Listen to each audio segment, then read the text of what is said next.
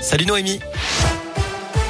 Salut Cyril, salut à tous. Le point sur vos conditions de circulation. D'abord, je vois que pour l'instant c'est assez fluide sur les routes de la région. À la une, 7 nouveaux dans le 15 de France. Fabien Galtier a dévoilé la liste des 42 joueurs retenus pour préparer le tournoi destination. Parmi eux, le capitaine des Bleus, Antoine Dupont, un Clermontois aussi, Damien Penaud, et quatre Lyonnais, Bamba, Cretin, Couillou et Taofi Fénois. En revanche, Jalibert sera de nouveau absent en raison d'une blessure à la cuisse. Euh, premier match le 6 février au Stade de France face à l'Italie. Jean-Michel Blanquer, démission, c'est ce que réclame l'opposition après les dernières révélations de Mediapart. On apprend que le ministre de l'Éducation, critiqué pour sa gestion de la crise sanitaire dans les établissements scolaires, était en vacances à Ibiza quand il a dévoilé le nouveau protocole dans les écoles à la veille de la rentrée de janvier. Des mesures dévoilées le dimanche dans une interview accordée aux Parisiens, accessible seulement aux abonnés. Une nouvelle polémique qui donne du grain à moudre aux syndicats à deux jours d'un nouveau mouvement de grève dans l'établissement scolaire.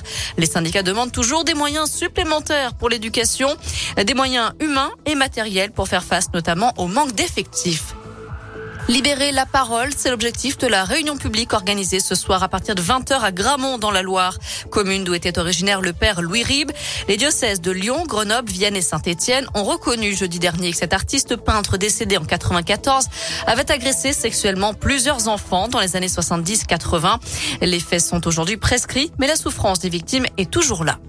Lui était porté disparu depuis hier après-midi après une sortie. Un homme de 84 ans a été retrouvé ce matin à Culose dans l'Ain. Selon le progrès, il était en état d'hypothermie dans sa voiture à proximité d'une forêt. Il a donc été pris en charge par les secours. Il y aura un petit peu de retard pour Novavax. Le nouveau vaccin contre le Covid arrivera en France la, dernière semaine de février et non pas au début du mois prochain comme c'était prévu.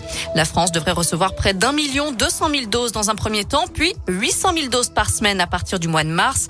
Novavax, je le rappelle, est un vaccin qui n'utilise pas d'ARN messager.